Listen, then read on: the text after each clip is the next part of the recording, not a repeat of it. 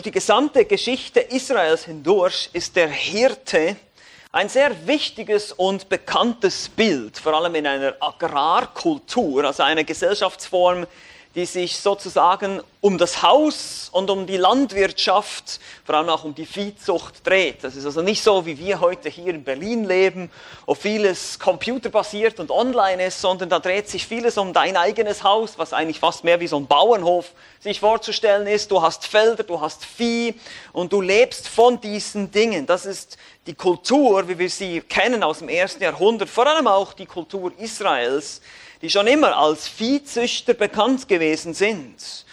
Und so werden auch die Führer Israels interessanterweise immer wieder als Hirten bezeichnet und einige und viele von ihnen waren sogar Hirten von Beruf.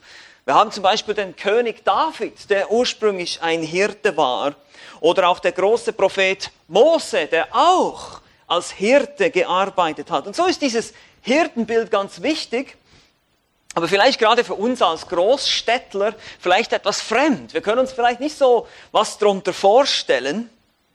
Und so schreibt der Autor Philipp Keller in seinem Buch Psalm 23 aus der Sicht eines Schafhirten folgendes Zitat. Es ist kein Zufall, dass Gott uns mit Schafen vergleicht. Wie wir in den späteren Kapiteln des Buches da noch sehen werden, ähnelt das Verhalten von Schafen dem der Menschen in vielerlei Hinsicht. Unser Herdentrieb, unsere Ängste und Zaghaftigkeit, unser Eigensinn und unsere Dummheit. So wie viele unserer schlechten Angewohnheiten sind Parallelen, die nicht zu übersehen sind.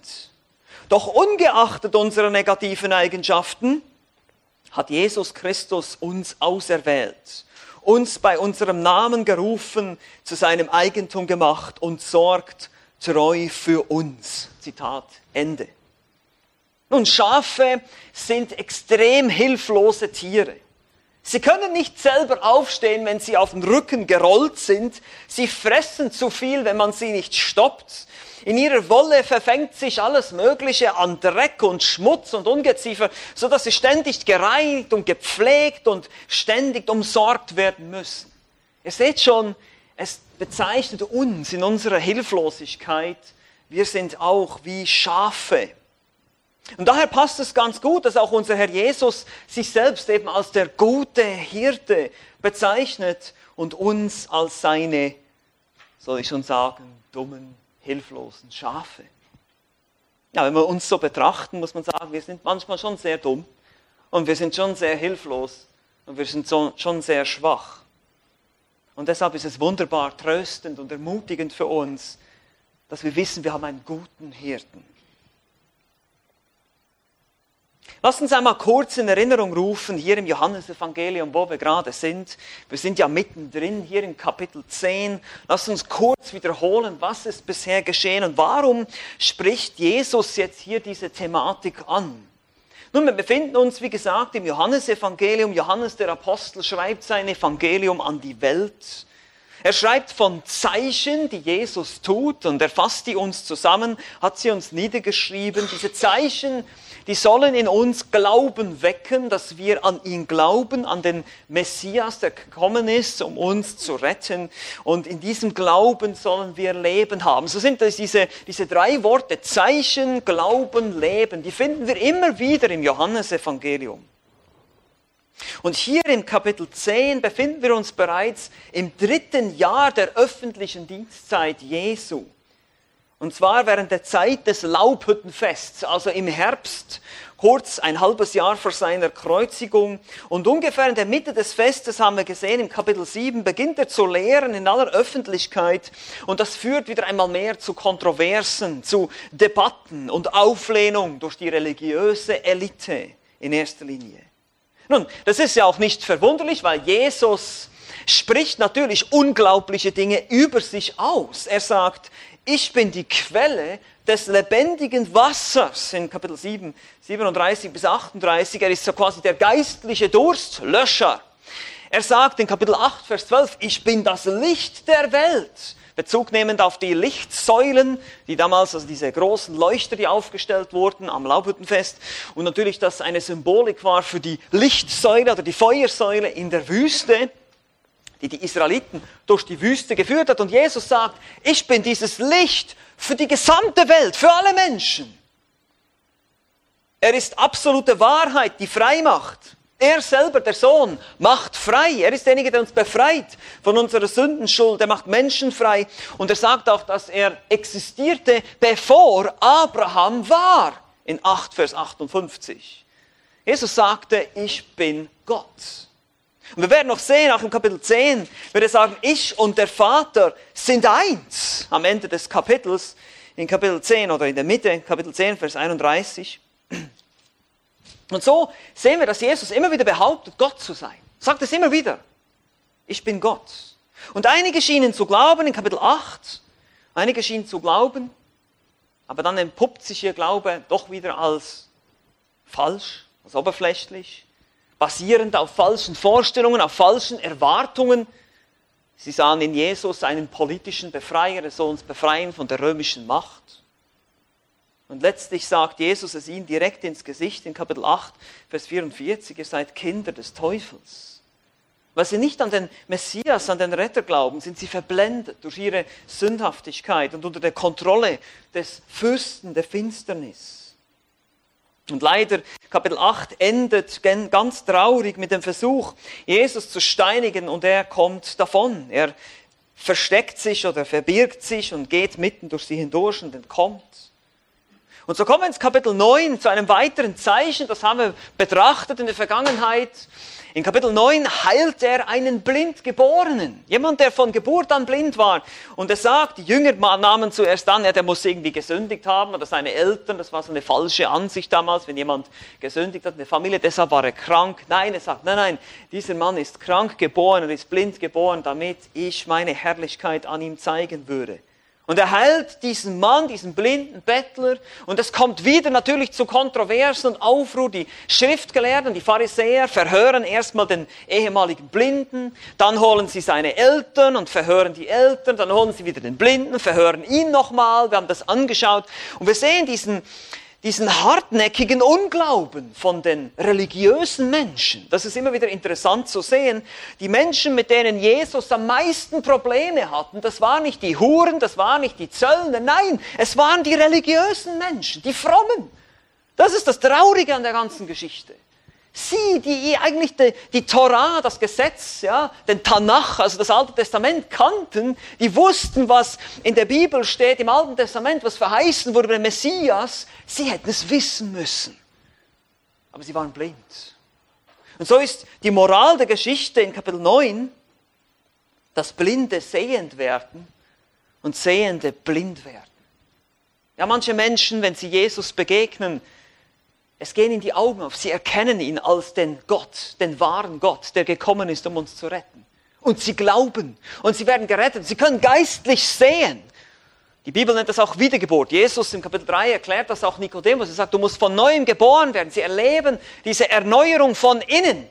Ja, Religion versucht immer von außen irgendein Pflaster auf Menschen zu legen, irgendwelche Regeln und Gesetze. Ja, du musst das tun, du darfst jenes nicht tun, du musst das einhalten, du musst dieses Ritual und dieses Gebet beten, aber damit wirst du dir deinen Weg in den Himmel nicht erarbeiten können. Jesus sagt, du musst von innen neu erschaffen werden. Dein Problem ist hier drin, dein eigenes Herz ist verdorben. Die Sünde steckt in dir selber drin und das kann nur Gott selber aus dir rausholen. Das kann kein Mensch tun. Das kannst du selber nicht tun. Du bist völlig hilflos. Du bist angewiesen, wie ein blinder Bettler, der gerettet werden muss. Und so sehen wir, dass hier auch diese Zeichen, die, die geben uns diese, diese Bilder, um eben diese geistlichen Wahrheiten zu verstehen. Aber die religiösen Menschen, die von sich sagen, ich erkenne, ich weiß Bescheid, ich weiß es besser als ihr alle, das sind diejenigen, die letztlich blind werden. Es sind blinde Blindenführer, so bezeichnet sie Jesus. Es sind falsche Hirten, die sich eben nicht um die Schafe kümmern. Die falschen Hirten Israels wurden schon im Alten Testament kritisiert. In Ezekiel 34 lesen wir davon. Und er sagt, diese Hirten, und das ist genau der Kontext, in dem Jesus hier spricht. Also es hat einen Kontext, warum Jesus jetzt sich selber als den wahren Hirten oder die wahre Tür oder eben den guten Hirten darstellt. Im Gegensatz zu diesen religiösen Führern, für die die Religion nur ein Geschäft war. Die haben nur viel Geld gemacht damit. Die haben die Menschen ausgenommen im Tempel. Teure Wechselgebühren für Opfertiere und so weiter. Wir haben es gesehen, Kapitel 2, die Tempelreinigung. Religion war ein Geschäft. Und Jesus sagt, ihr seid Hirten, die euch selber, die sich selber hüten. Ihr kümmert euch gar nicht um die Schafe. Aber ich, ich bin der gute Hirte. Ich bin gekommen, um die verlorenen Schafe Israels und letztlich die verlorenen Schafe überall auf der ganzen Welt zu rufen. Das ist der Kontext hier, in dem Jesus spricht. Ihr seid falsche Hirten. Er zeigt ihnen diesen Kontrast auf. Und deshalb ist es das Thema heute. Er spricht von Türen, Hirten und Schafen. Er benutzt diese verschiedenen Metaphern, um ihm diesen Vergleich zu zeigen zwischen den falschen Religionen und den religiösen Führern und dem wahren, den guten Hirten. Und das ist unser Thema heute. Wir haben vier Punkte. Es ist ganz einfach. Der wahre Hirte, die wahre Tür, der gute Hirte und am Schluss haben wir verwirrte Hirten und Schafe am Ende. Einmal mehr bleibt Verwirrung zurück. Und wir werden den Text jetzt nicht ganz lesen, sondern ich werde uns, wir werden uns einfach durch den Text arbeiten. Ich hoffe, ihr habt das offen für euch. Johannes Kapitel 10, dass ihr das in euren Bibeln mitverfolgen könnt. Wir lesen die ersten sechs Verse, das ist der erste Punkt. Christus ist der wahre Hirte. Christus ist der wahre Hirte, die Verse 1 bis 6. Wahrlich, wahrlich, ich sage euch, wer nicht durch die Tür in die Schafhürde hineingeht, sondern anderswo hineinsteigt, der ist ein Dieb und ein Räuber. Wer aber durch die Tür hineingeht, ist der Hirte der Schafe. Diesem öffnet der Türhüter und die Schafe hören auf seine Stimme. Und er ruft seine eigenen Schafe beim Namen und führt sie heraus. Und wenn er seine Schafe herausgelassen hat, geht er vor ihnen her und die Schafe folgen ihm nach, denn sie kennen seine Stimme. Einem Fremden aber folgen sie nicht nach, sondern fliehen vor ihm, denn sie kennen die Stimme der Fremden nicht. Dieses Gleichnis sagte ihnen Jesus, das sind die jüdischen Führer hier, er sagt es ihnen, sie verstanden aber nicht, wovon er zu ihnen redete. Nun, jedes Dorf in den Gegenden Israels, wo es Hirten gab, und da gab es sehr viele, hatten gemeinsame Schafhürden oder Gehege, kann man sich vorstellen. Wir können vielleicht mal kurz das Bild einblenden jetzt hier.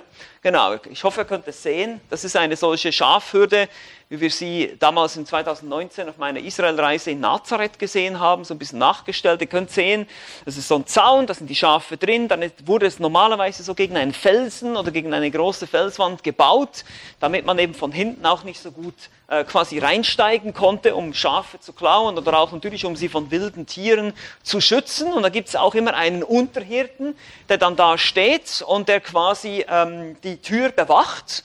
Und dann war es auch so, dass meistens mehrere Hirten ihre verschiedenen Schafe in diese Schafhürde brachten. Und wenn sie dann eben die, wenn der Hirte kommt und dann seine Schafe tatsächlich mit Namen ruft, dann würde nur seine Herde reagieren und rauskommen und er würde dann vor ihnen hergehen. Das, sind, das ist eigentlich das Bild, was Jesus hier aus der damaligen Kultur verwendet, um hier eine geistliche Wahrheit zu lehren. Er sagt eben, der wahre Hirte, ihm wird aufgemacht von diesem bezahlten Unterhirten, der eben auch bei Nacht hier vor der Schafhürde wachen würde. Und wenn jemand die Schafe stehlen wollte und unbemerkt einbrechen will, dann ist er eben ein Dieb und ein Räuber. Müsste er über den Zaun klettern, er muss quasi über den illegalen Weg da reingehen, es, er steht ihm gar nicht zu. Und so sehen wir, wie Jesus hier diesen Kontrast darstellt, den Gegensatz zum echten Hirten Israels, der wahre Hirte und diesen falschen, niederträchtigen, die sich eben nur selbst weiden, die letztlich Diebe sind und die Menschen ausnehmen sind Diebe und Räuber, die selbsternannten falschen Führer Israels, die Pharisäer und religiösen Heuchler, die durch ihre eigene Kraft auch versuchen, in die Schafhürde hineinzukommen, was sie eben nicht schaffen, weil nur über den legitimen Weg, über die Tür selbst kann man reingehen. Der wahre Hirte wird durch den richtigen Zugang zu seinen Schafen gelassen. Er ruft sie raus und er kennt sie beim Namen. Das bedeutet, er kennt seine Schafe persönlich. Und er geht vor ihnen her. Das ist ein bisschen anders als heute, wenn man heute Hirten sieht. Die haben meistens ihre, ihre Hunde, wo dann die Schafe zusammengetrieben werden. Die sind meistens hinter den Schafen. Aber damals war es tatsächlich so, der Hirte geht voran. Das ist auch ein schönes Bild, auch für Gemeindehirten, die eben mit dem Vorbild vorangehen sollen. Deshalb werden auch wir als Älteste, als Hirten bezeichnet. Das Wort Pastor bedeutet letztlich auch Hirte. Also hier, wir kriegen auch einen Einblick in den Hirtendienst, was wir als Hirten, als eure Hirten tun und eben auch, wie wir uns um euch kümmern sollen, da ihr unsere Schafe seid, hier auch in unserer Schafhürde, das ist die Gemeinde. Ja, also hier sehen wir ganz viele Dinge, die wir lernen können von diesem Text. Und sie kennen seine Stimme, das ist bei den echten Schafen tatsächlich so, und das bezeichnet hier natürlich die wahren Gläubige, die den Unterschied kennen zwischen dem falschen, den falschen Propheten und eben dem wahren Hirten. Einem Fremden folgen sie eben nicht, heißt es hier. Und natürlich die jüdischen Führer verstanden wieder nicht, obwohl er das so deutlich zu ihnen sprach. Und wie soll dich das ermutigen heute? Wenn du Sorgen und Probleme hast, gerade jetzt in der Krisenzeit, wieder eine neue Krise, wir haben schon zwei Jahre Krise, jetzt kommt die nächste Krise, was kommt als nächstes? Wir haben Seuchen, wir haben Kriege, was ist das nächste, was kommt? Wenn uns diese Probleme plagen oder auch deine persönlichen Schwierigkeiten, dann höre auf die Stimme des Hirten. Ja? Weil seine Schafe, die hören seine Stimme. Und der Heilige Geist wohnt in jedem echten Gläubigen. Und dieser Geist lehrt uns die essentiellen Wahrheiten des Christentums. Das lesen wir in 1. Johannes 2, 27.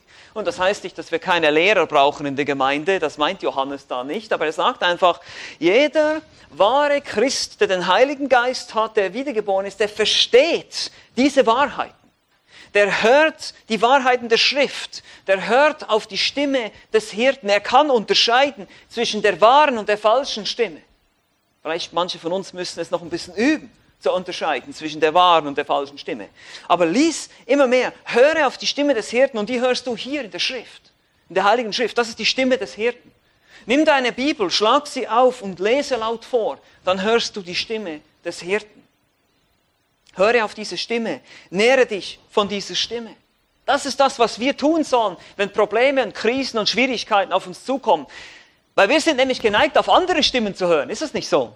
Wir sind geneigt, auf unsere Gefühle zu hören, auf unsere Herzen zu hören, auf das, auf unsere Umstände zu schauen. Nein, nein, nein.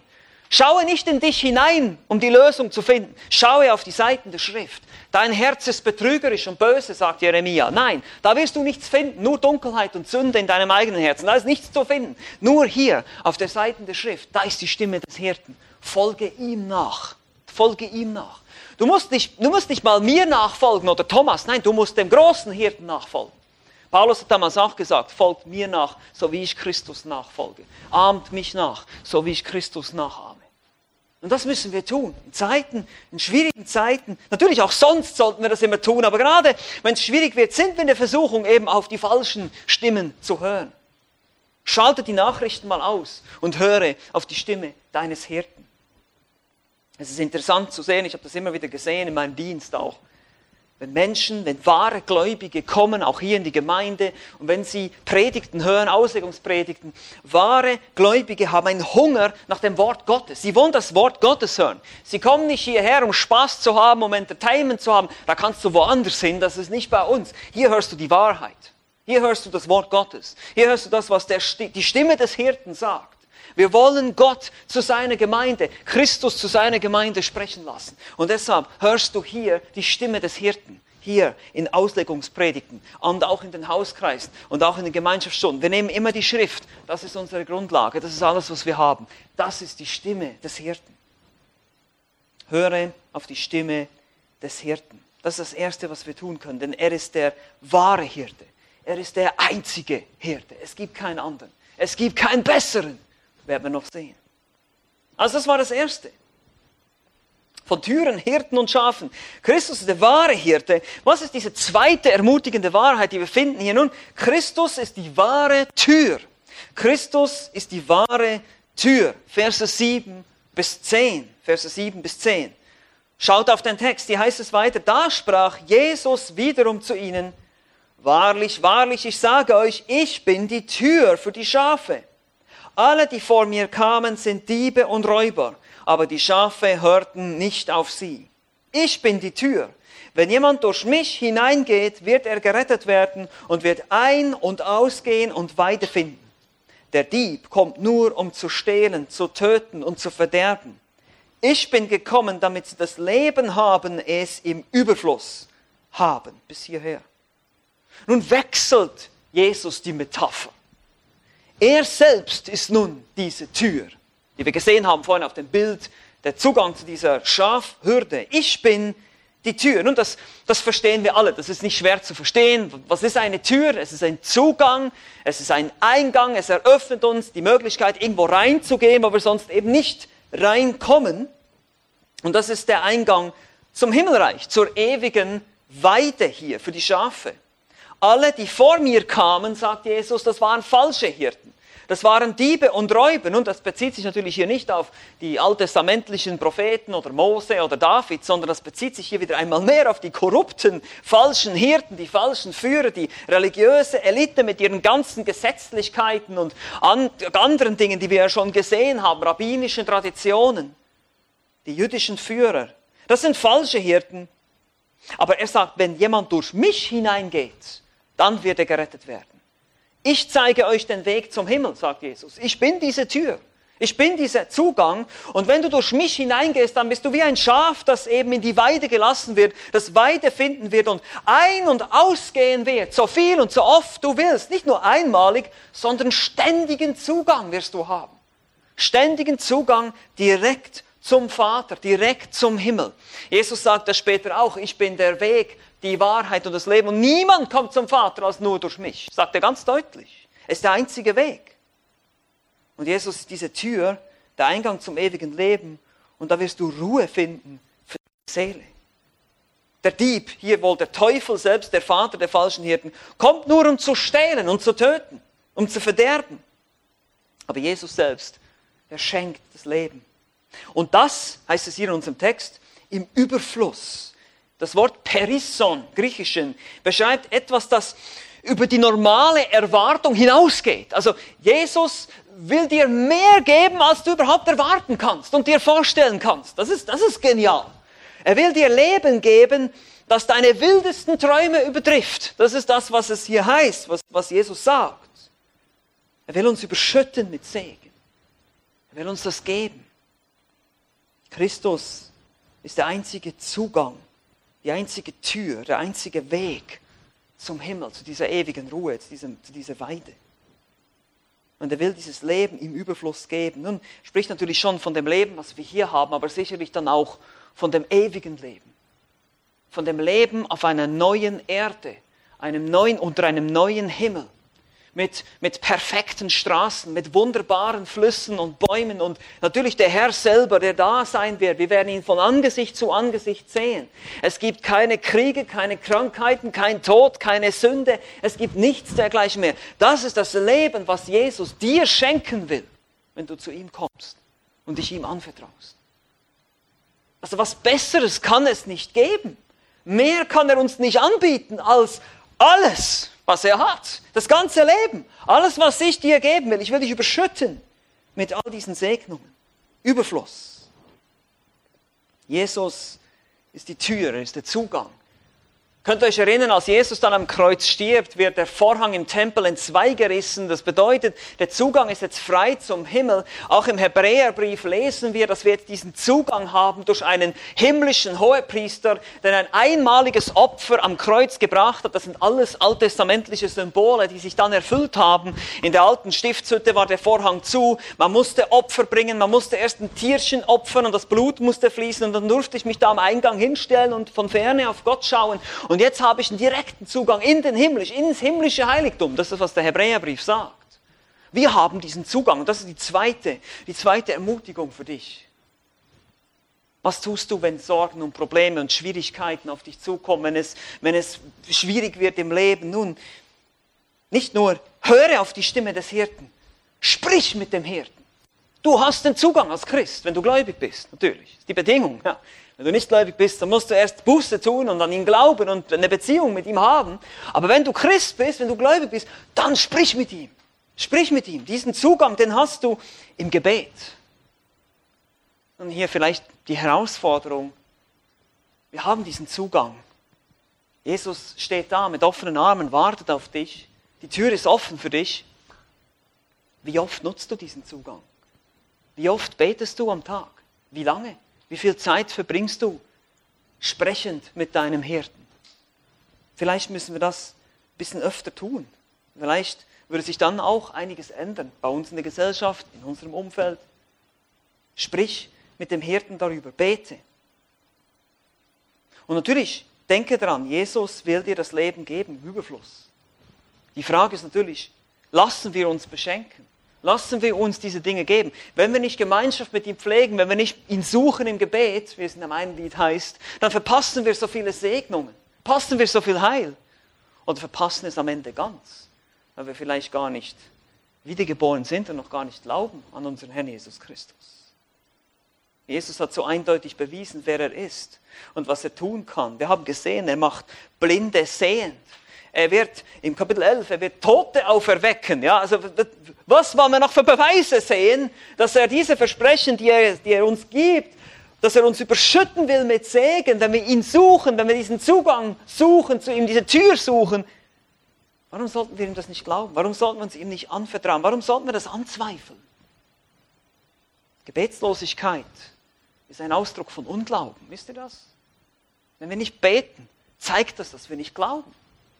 Zeigt, dass ich, dass ich es immer noch selber probiere und ich bin da selber auch schuldig. Ich weiß es, ich war so oft, krampfe ich selber meine Dinge ab und denke dann, oh Mann, warum bete ich nicht einfach mal dafür?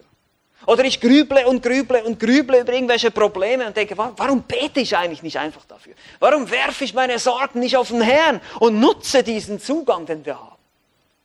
Also hör auf die Stimme des Herrn und sprich mit ihm. Das sind die beiden Ermutigungen hier. Jesus spricht von Türen, Hirten.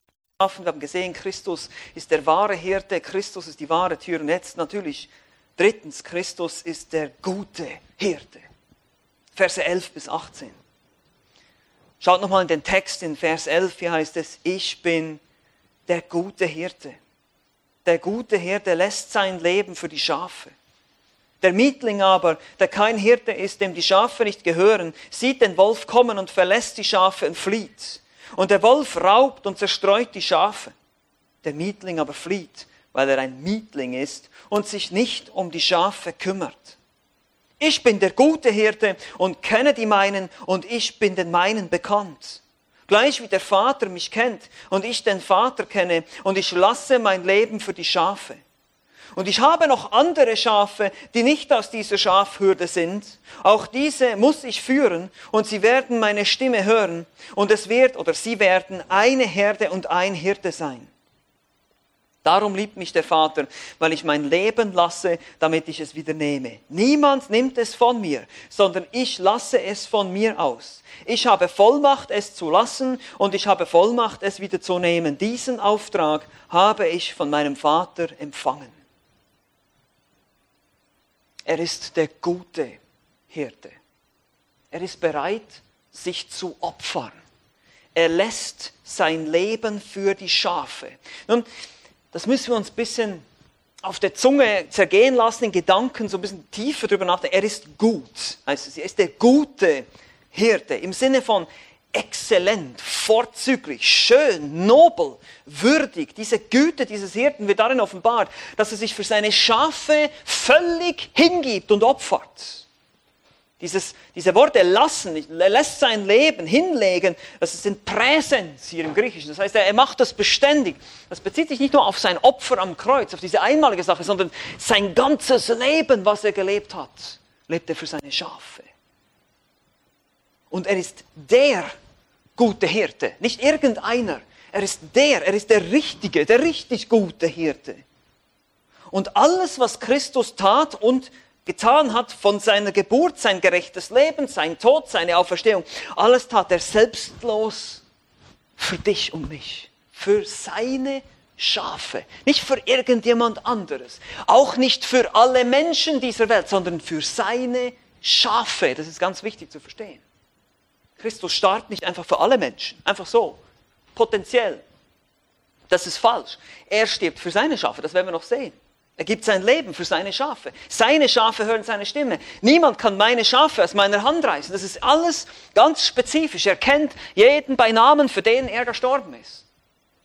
Er hat eine Beziehung. Vor Grundlegung der Welt hat er schon eine Beziehung zu dir. Er hat dich schon gesehen und hat dich schon erwählt. Gott der Vater hat dich schon erwählt in Christus. Und Christus ist gestorben. Er hat deinen Namen am Kreuz getragen. Es ist persönlich, diese Sühne, die er da vollbracht hat, ist persönlich, die ist wirksam, weil sie persönlich ist. alles, was mir der Vater gibt, wird zu mir kommen, sagt er in Johannes 6, 37. Es ist die wirksame Sühne. Es ist eben nicht einfach so, er ist für alle Menschen gestorben, jetzt mal gucken, wer reagiert. Nein, nein, nein, nein. Es war ganz klar bestimmt, für wen er sterben würde. Und wenn du heute hier bist und Christ bist, dann darfst du Gott preisen. Sag, Halleluja, preis den Herrn. Er hat sich für mich hingegeben. Er ist wirklich gut. Er ist wirklich gut. Nun, der Mietling hier wird auch genannt, der Angeheuerte. Das ist wieder ein Bild für den falschen Hirten. Es ist interessant, dieser falsche Hirte, der hat eben kein Interesse an den Schafen, der gibt sich nicht hin für seine Schafe, der lebt nicht für seine Schafe, der hat nur Interesse am Geld, an der Bezahlung. Er kümmert sich nicht um die Schafe, heißt es hier. Er hat kein Herz für sie. Es ist nur ein Job oder eine Baustelle oder ein Projekt für ihn. Also es ist übrigens auch eine schöne Ermahnung für uns Pastoren oder für jeden, der irgendwie Älteste werden möchte, dass er sich bewusst ist, wenn du Pastor willst, dann gibst du dein Leben für die Schafe. Alles andere ist unwichtig. Dein Leben ist dann da, um es für die Schafe zu verbrennen. Das ist genau das. Und, und, und die Gemeinde ist nicht nur ein Job oder eine Baustelle oder, oder ein Projekt. Nein, nein, das ist dein Leben. Und wenn das nicht der Fall ist, dann bleib draußen, dann wird kein Pastor, mach irgendwas anderes, geh Autos verkaufen oder was weiß ich, aber werd nicht Pastor, wenn du, das, wenn du nicht diese Leidenschaft hast für die Schafe, für die Menschen. Denn genauso sehen wir den Mietling hier, die falschen Hirten Israels. Wenn der Wolf kommt, sobald es schwierig wird, sieht man den nicht mehr, ist er weg, über alle Berge, fort. Aber der gute Hirte, oh, der gibt sich hin für seine Schafe, der bleibt, der bleibt da. So wie die Missionare, von denen wir gehört haben in der Ukraine, die gesagt haben, wir sind nicht hier, um zu überleben, wir sind hier, um zu dienen. Wow, ich habe gedacht, das ist, das ist Hirtendienst, das ist, das ist sich hingeben für die Schafe. Das ist ein Beispiel für uns. Aber auch du persönlich, nicht? auch wenn du kein Hirte bist, kein Pastor, gibst du dich auch hin für deinen Hirten? Lebst du dein Leben auch nur für Christus und für Christus allein? Ist er dein Fokus? Ist die Gemeinde und der Dienst und die Evangelisation der Menschen dein Fokus? Ist das dein Ein und alles? Oder bist du nur ein Mietling, der sagt, naja gut, sobald es ein bisschen schwierig wird, na, passt mir nicht mehr. Ja, die Zeit ist ungünstig für mich. Ja, das passt mir nicht. Verstehst du? Wie schnell, wie schnell verhalten wir uns wie Mietlinge? Wie solche, denen es eben eher ein bisschen egal ist, was der Gemeinde, was die Gemeinde, ja, das interessiert mich nicht so. Ich habe mein Leben, ich habe genug eigene Probleme. Naja, wenn das Jesus gesagt hätte, ja, ich habe genug Schwierigkeiten, ich muss nicht ja auch noch ans Kreuz gehen für diese Leute. Stellt euch das mal vor. Jesus hat das auch nicht gesagt. Und er hätte das Recht gehabt zu sagen, ey, also für diese, für diese, für diese dreckigen Schafe gehe ich sicher nicht, da gehe ich sicher nicht ans Kreuz. Also komm schon. Das stinkt ja furchtbar hier dieser Welt. Voller Sünde und voller Dreck. Ja, er hat es trotzdem gemacht. Er hat sein Leben gelebt für die Schafe. Und er sagt hier, dass er den Vater kennt, gleich wie der Vater mich kennt und ich den Vater kenne, also diese Beziehung hier, diese Qualität von Beziehung. Und wenn du sein Schaf bist, wirst du in diese Qualität von Beziehung, die Jesus mit seinem Vater hat, hineinkommen und dann heißt es hier auch noch, Jesus wird noch viel mehr Menschen zu sich ziehen. Eben andere Schafe, nicht nur hier in Israel, wo er jetzt gerade war, Kapitel 10, sondern eben von überall auf der ganzen Welt. Und sie würden dann eine Herde sein und ein Hirte sein. Heiden und Juden in einer Heilskörperschaft. Genau das würde bald in der Gemeinde realisiert werden. Epheser Kapitel 2, die Verse 11 bis 16. Das war völlig neu dass Gott jetzt auch die Heiden akzeptiert. Die Unbeschnittenen, die Schinkensandwich essenden Heiden, die akzeptiert er jetzt auch. Und nur durch den Glauben allein, ohne dass sie sich beschneiden lassen müssen. Ja, deshalb war das so ein Big Deal dann im Galaterbrief und so weiter. Deshalb musste Paulus da so viel diskutieren, weil das für sie unvorstellbar war, dass Menschen, die nicht zum Judentum konvertierten, von Gott angenommen würden. Aber genau das sagt Jesus hier andere Schafe, nicht von dieser Schafherde, andere werde ich zu mir ziehen und die werden dann eine Herde werden.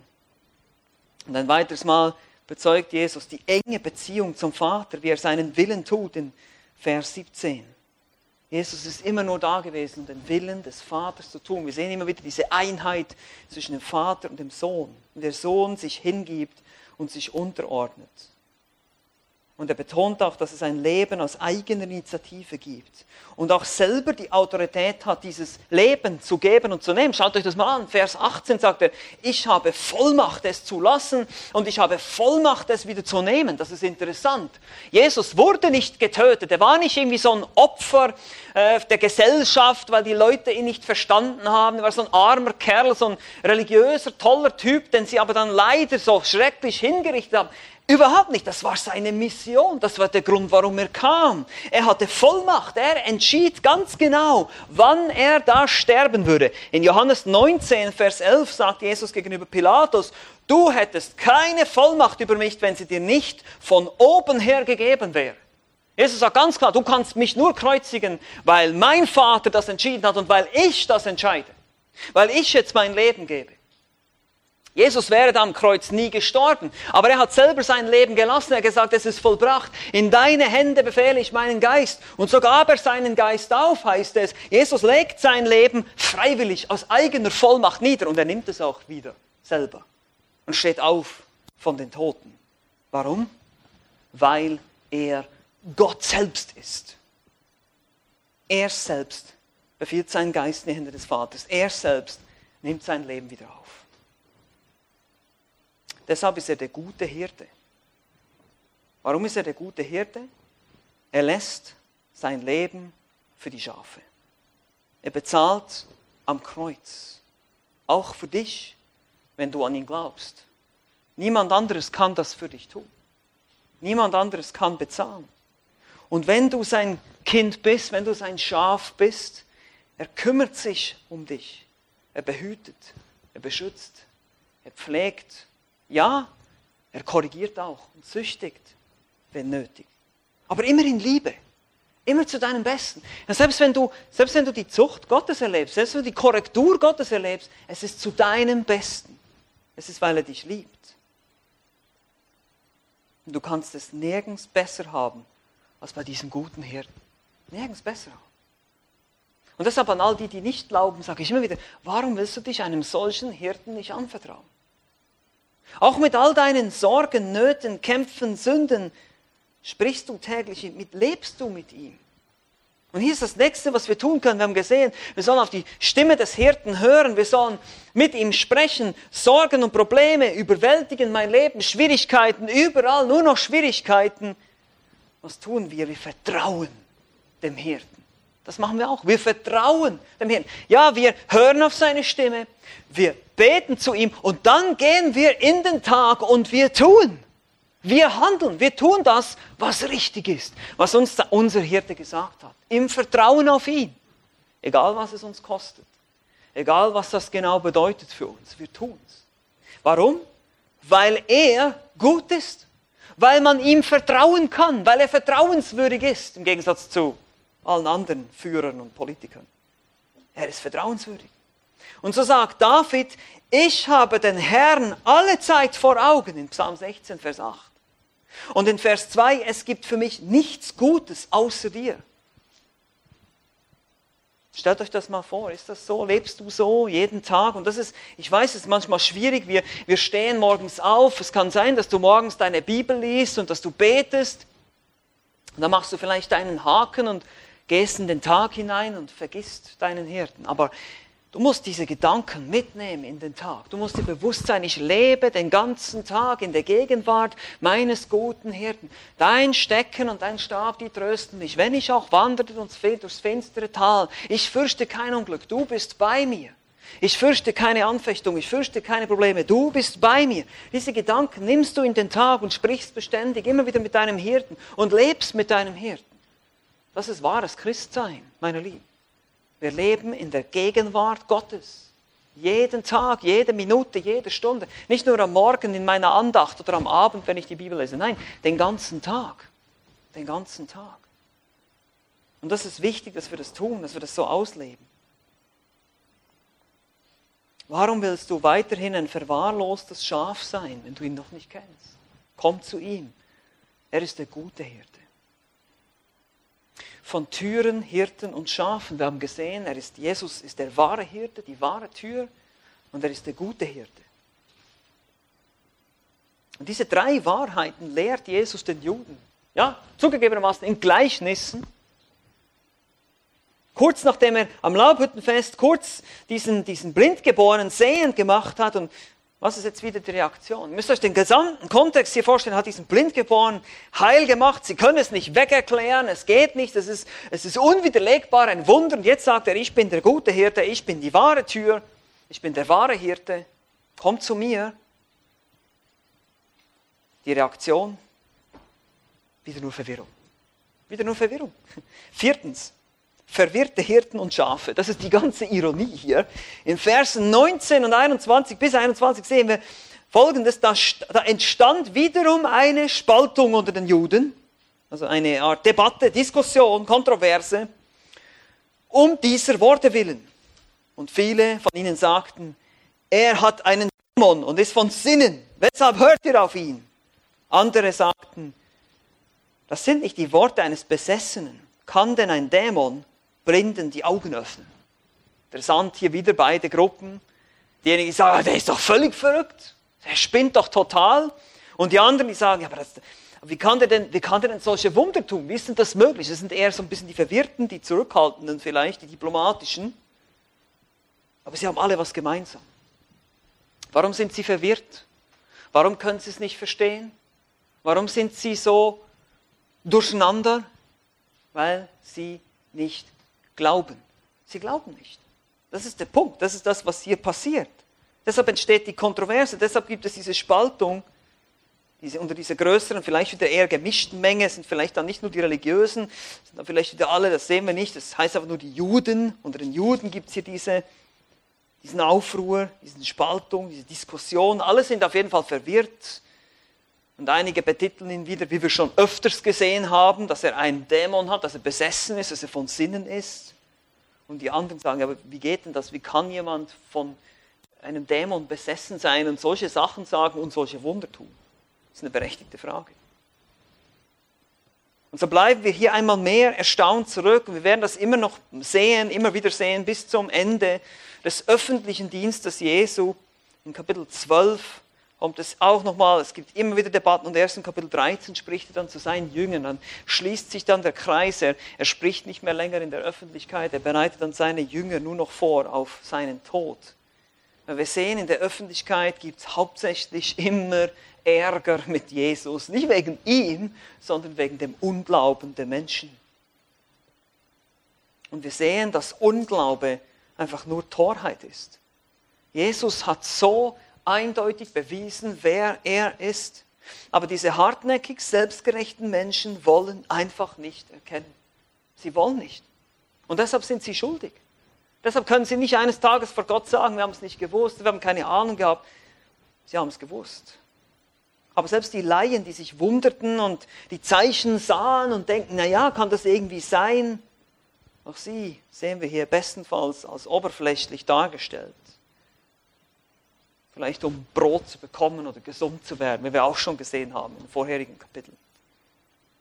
So bleibt nach den Worten Jesu als wahrer Hirte, als echte Tür, als guter Hirte wieder eine Härte verwirrter möchte gern Hirten und verwirrter Schafe zurück. Und das ist leider oft so, wenn wir das Evangelium verkündigen, reagieren die Menschen ja genauso mit Verwirrung, mit Ablehnung, mit Hass. Welche Ironie. Warum das alles? Wie gesagt, weil sie alle nicht glauben, bis auf die Jünger. Die Frage ist natürlich jetzt, wie sieht es mit dir aus? Wie sieht es mit mir aus? Hörst du auf die Stimme deines Hirten? Sprichst du mit deinem Hirten? Lebst du den Tag im Vertrauen auf deinen Hirten? Glaubst du, dass Jesus der wahre Hirte, die wahre Tür und auch der gute Hirte ist? Oder bist du am Ende hier wie diese verwirrten Menschen, die am Ende verwirrt zurückbleiben und weiterhin unter ihrem eigenen falschen, tyrannischen Hirten namens Sünde und Teufel weiterleben. Philipp Keller, noch einmal um abzuschließen, hier beschreibt in seinem Buch auch diesen Umstand. Ich zitiere hier nochmal aus seinem Buch. Zitat. Ich erinnere mich noch an eine Schafzucht in unserer Gegend, die von einem schrecklichen und nachlässigen Pächter bewirtschaftet wurde. Dieser Mann hätte nie Schafe züchten dürfen. Die Tiere seiner Herde waren immer mager, schwach und von Krankheiten oder Parasiten befallen. Immer wieder sah ich die Tiere am Zaun stehen, wie sie sehnsüchtig durch den Maschendraht auf die saftigen grünen Weiden starrten, auf denen sich meine Schafe tummelten. Hätten sie reden können, hätten sie zweifellos gesagt, wären wir doch bloß diesen schrecklichen Herrn los. Dieses Bild werde ich nie vergessen. Es steht als Bild für bemitleidenswerte Menschen, die nie erfahren haben, was es heißt, das Eigentum Gottes des guten Hirten zu sein und die stattdessen unter der Herrschaft eines schlechten Hirten stehen. Es ist unfassbar, dass sich so viele Männer und Frauen dagegen wehren, den Anspruch anzuerkennen, den Jesus Christus auf ihr Leben erhebt. Sie fürchten, unter die Herrschaft eines Tyrannen zu kommen, wenn sie sein Eigentumsrecht anerkennen. Das ist kaum nachvollziehbar, besonders wenn man sich einmal Zeit nimmt, über das Wesen Jesu nachzudenken. Zitat Ende. Willst du weiterhin unter der Sünde leben, unter dem Tyrannen? Deine Sünde, deine Lüste, deine Liebe zur Welt, das sind die Tyrannen, das ist der tyrannische Herrscher. Oder willst du zum guten Hirten kommen? Willst du dich dem guten Hirten anvertrauen? Solltest du dieses Angebot ablehnen, oder doch nicht lieber annehmen? Denke mal darüber nach. Amen. Amen. Lass uns gemeinsam beten. Ja, Herr Jesus Christus, wir danken dir, dass du wahrhaftig der gute Hirte bist, dass wir uns dir anvertrauen dürfen. Ich bete einmal mehr für Menschen, die dich nicht kennen, sei das in unserem Umfeld, sei das die heute hier sind oder im Livestream zuhören dass sie dich erkennen als den guten Hirten und nicht Angst haben davor, unter einen tyrannischen Herrscher zu kommen. Nein, dass sie bereits sehen, dass sie unter einem tyrannischen Herrscher namens Sünde und Teufel sind. Dass die Sünde uns jagt, dass die Sünde uns gefangen nimmt, dass es nichts ist, keine Freude ist. Und dass du die wahre Freude, das wahre Leben für uns bereithältst. Hilf, uns, hilf auch uns als deine Schafe, deine Kinder zu verstehen, dass du gut bist dass deine Entscheidungen für unser Leben, was immer es ist, was immer du in unser Leben bringst, an Schwierigkeiten, Problemen und Herausforderungen, dass uns das näher zu dir bringt. Dass wir lernen, auf deine Stimme zu hören, dass wir lernen, mit dir zu sprechen und auch beständig im Vertrauen den ganzen Tag mit dir zu leben, weil wir wissen, du bist der gute Hirte. Du bist die einzige Tür. Dass wir diesen einzigen Zugang den Menschen auch geben, dass wir ihnen davon erzählen, dass wir ein entsprechendes Leben führen, was Zeugnis ist von diesem einzigen Zugang, dass wir sie warnen, dass es keinen anderen Zugang gibt. Und dass wir dabei auf deine Stimme hören, dass wir dein Wort lesen, immer wieder beständig, uns von deinem Wort nähren, dass wir wirklich als deine Schafe dir nachfolgen und deine Stimme hören und nicht die Stimme der Fremdlinge, der Mietlinge oder der Wölfe. Sei du gnädig und hilf uns in unserer Schwachheit und Hilflosigkeit, Herr. Wir befehlen uns dir und deiner Gnade an. Amen.